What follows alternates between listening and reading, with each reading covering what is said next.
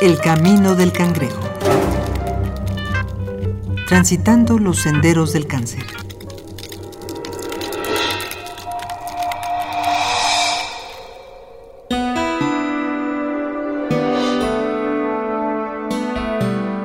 En este punto de nuestra vida, ya debemos haber entendido que toda cuestión tiene un amplio espectro de grises que separa lo negro de lo blanco.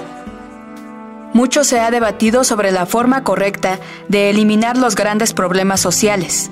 Erradicar, por ejemplo, a todos los delincuentes de un país implicaría un genocidio y un régimen casi fascista.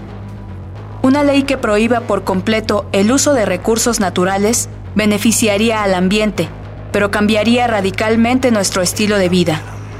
En este cáliz de extremos, pensemos por un momento en una cura definitiva del cáncer. Doctor Gabriel Minauro.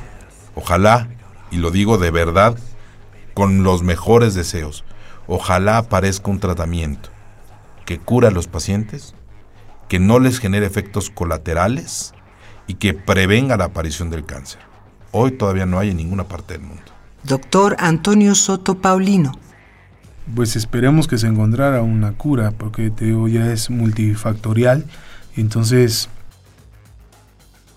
siendo sinceros, yo creo que le pegaría mucho la industria farmacéutica, ¿no? Porque básicamente la industria farmacéutica, por vender eh, medicamentos contra el cáncer, este, que son carísimos, eh, es lo que las ha mantenido. El día que se encuentre pues una cura, eh, a la gente ya no le va a importar los factores de riesgo, entonces vamos a tener más obesos, vamos a tener más gente sedentaria, más vida sedentaria y pues ya no van a importar estos factores de riesgo. Eh, no sé si sea temprano o muy tarde encontrar la cura para el cáncer. Doctor Alfredo López Austin. No, no es posible. No, ni siquiera para el registro de todas las enfermedades. La capacidad de transformación evolutiva de los virus es tremenda.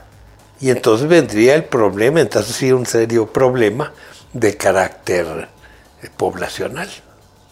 Si ya ahorita los viejos somos una carga eh, económica tan grande que, nos consideran un serio problema humano, hay que imaginar qué pasaría sin enfermedades. El cáncer ha acompañado a la humanidad a lo largo de su historia, y en cierto modo, los seres humanos nos hemos acostumbrado a su presencia. ¿Qué impacto tendría en el mundo la cura del cáncer? ¿Llegará otra enfermedad a tomar su lugar? ¿Qué podría ocurrir si de verdad pudiéramos curar el cáncer? Capítulo 17. Cuando la cura nos alcance. Este sí, eh, mira, durante la historia de la humanidad se han presentado enfermedades que han acabado prácticamente con poblaciones enteras, ¿no? Un ejemplo es la peste en la Edad Media, ¿no? En donde este era lo más temible la peste y que era transmitida por las ratas y que era un tipo de bacteria y que acabó con la población casi europea, ¿no? Y después eh, pues vinieron las enfermedades virales, que no sabían cuáles eran las causas hasta que vieron que eran por, por virus y que no había un tratamiento y aparece el VIH.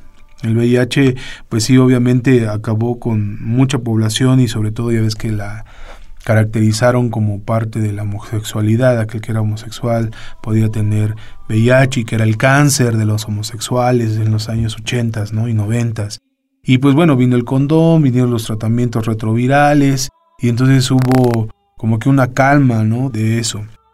Pero siguieron aumentando eh, pues las drogas, la vida sedentaria, ¿no? La obesidad se hizo mundial, que también es una enfermedad mundial, y entonces se vieron factores ahora que se sumaban y que hicieron que este cáncer que hasta algún momento estaba controlado se hiciera muy grande.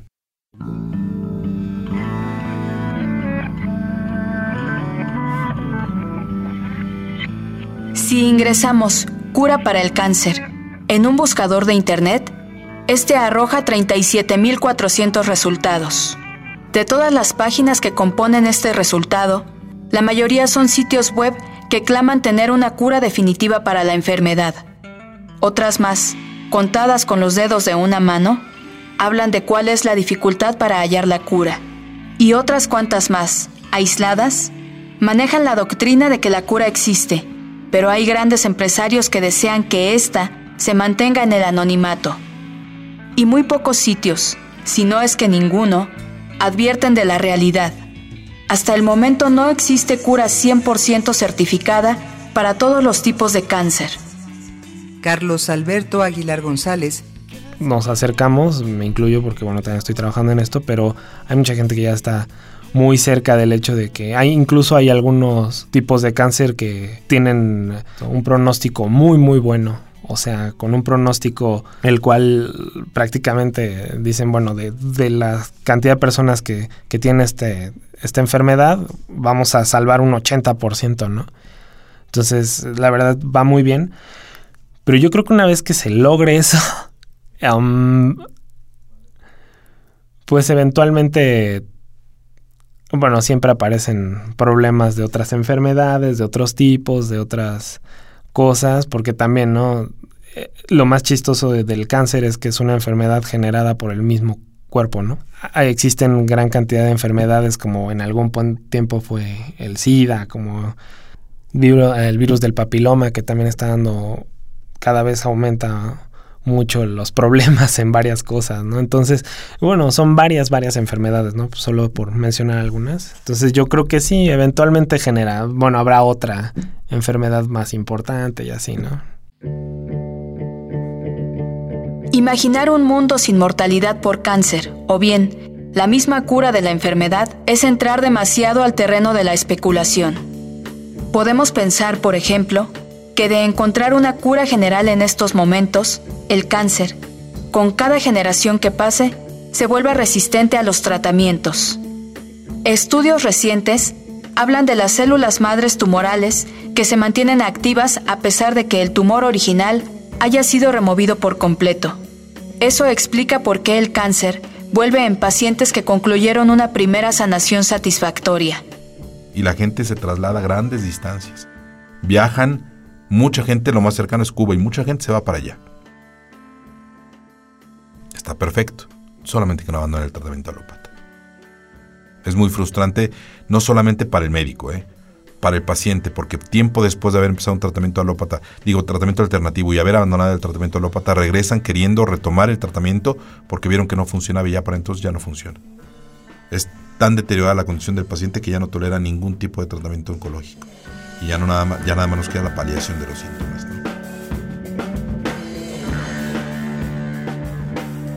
Como no podemos confirmarla, tampoco podemos negar la teoría que implica a las grandes empresas farmacéuticas como las principales detractoras de una cura definitiva contra el cáncer.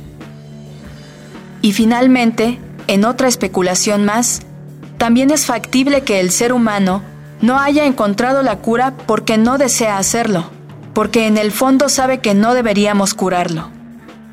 Aspira como aspirar ilusiones, pero es absurdo, totalmente absurdo. Es que se, piensa así en absolutos.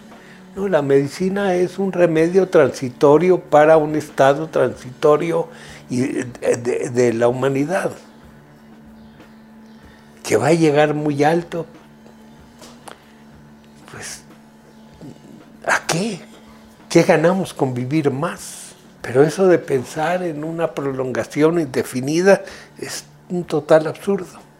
Hay un libro incluso, eh, no recuerdo ahorita cómo se llama, pero se ha de llamar algo así como La muerte o la necesidad de la muerte o algo así, que escribió en el Fondo de Cultura Económica este, un investigador argentino pero, pero sí, él, habla de, cómo nos vamos muriendo constantemente eh, conforme vamos creciendo, cómo se deteriora el organismo y a final de cuentas que es una cosa necesaria ir sustituyendo eh, los individuos de la especie.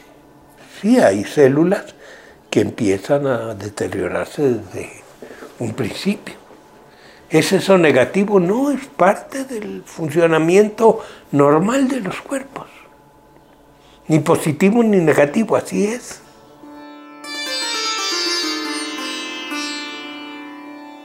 Nuestra conciencia de las enfermedades existe en dos niveles, durante el padecimiento y durante la prevención. En nuestra sociedad, estamos muy acostumbrados a no tomar en cuenta los problemas de salud hasta que comenzamos a padecerlos. La prevención, que debería ser la parte más privilegiada en el cuidado de nuestra salud, queda relegada, quizá por pereza o quizá por un sentimiento de invulnerabilidad. Depositamos tanta fe en la medicina que partimos del hecho de que ésta nos salvará cuando llegue el momento y negamos la responsabilidad que tenemos en nuestra propia salud. Imaginemos este mismo pensamiento cuando logremos curar la mayoría de las enfermedades, o cuando menos las más terribles. ¿Contemplaremos la vida y respetaremos nuestro cuerpo de la misma forma? Rafael Chávez. Pues te digo, desde la parte física, pues podrá haber miles de proyectos o nuevas investigaciones, ¿no? Que ayuden a sanar, pero siempre tiene una consecuencia. Ajá. O sea, volvemos a la cuestión de la quimio, ¿no? La gente pierde el cabello. Ajá. O sea, vomita, o sea, el cuerpo entra en una crisis muy fuerte, ¿no? ¿Por qué no mejor trabajarlo desde esta parte, ¿no? Desde la parte emocional. Y yo no dudo que ellos mismos sepan que existe esta otra parte. Pero pues obvio, esta parte deja menos dinero que la de acá.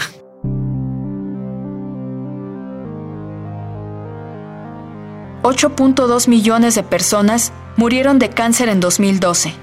Se espera que esta cifra se incremente a 22 millones en las próximas décadas. Es innegable que deseamos curar este mal, pero quizá debemos detenernos a pensar en qué consecuencias traería esto como sociedad doctor Francisco Sánchez Carballo. Difícilmente, yo creo que sin ser pesimista y siendo más objetivo y más realista, siempre va a haber enfermedad, hasta que el ser humano no busca una forma de modificar su salud y la entienda un poco.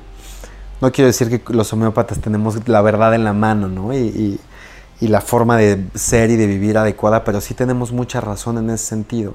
Cuando entendamos nosotros que la forma de vivir los hábitos y la forma de ser en general nos genera patologías o salud, dependiendo de cómo lo enfoquemos, nunca va a acabar la enfermedad. Tendríamos que sanar a todos y educar a toda la gente y buscar una forma de vivir para que no se siga engendrando y heredando esta predisposición morbosa, enfermante, que es la causa de todas las enfermedades. Entonces, y como vemos la sociedad actual, tendría que pasar alguna cosa sumamente radical como podía haber pasado en la historia de la humanidad hace muchos años o en la historia de la vida en general, que terminar radicalmente con la, enfermedad y empezar una vida distinta. Pero difícilmente podrá haber una vida como la concebimos ahorita sin enfermedades. En este capítulo contamos con la participación de Dr. Gabriel Minauro, cirujano general oncólogo, especialista en cáncer en cabeza y cuello. Doctor Antonio Soto Paulino, médico cirujano, coordinador de enseñanza del Departamento de Anatomía de la Facultad de Medicina de la UNAM. Doctor Alfredo López Austin, licenciado en Derecho e Historia, maestro en Historia y doctor en Historia por la Universidad Nacional Autónoma de México. Carlos Alberto Aguilar González, biólogo experimental, estudiante de la maestría en biología experimental en la UAM Iztapalapa. Rafael Chávez, sanador y guía emocional. Y doctor Francisco Sánchez Carballo, médico general por la UNAM, médico homeópata por la Escuela de Posgrado de Homeopatía de México.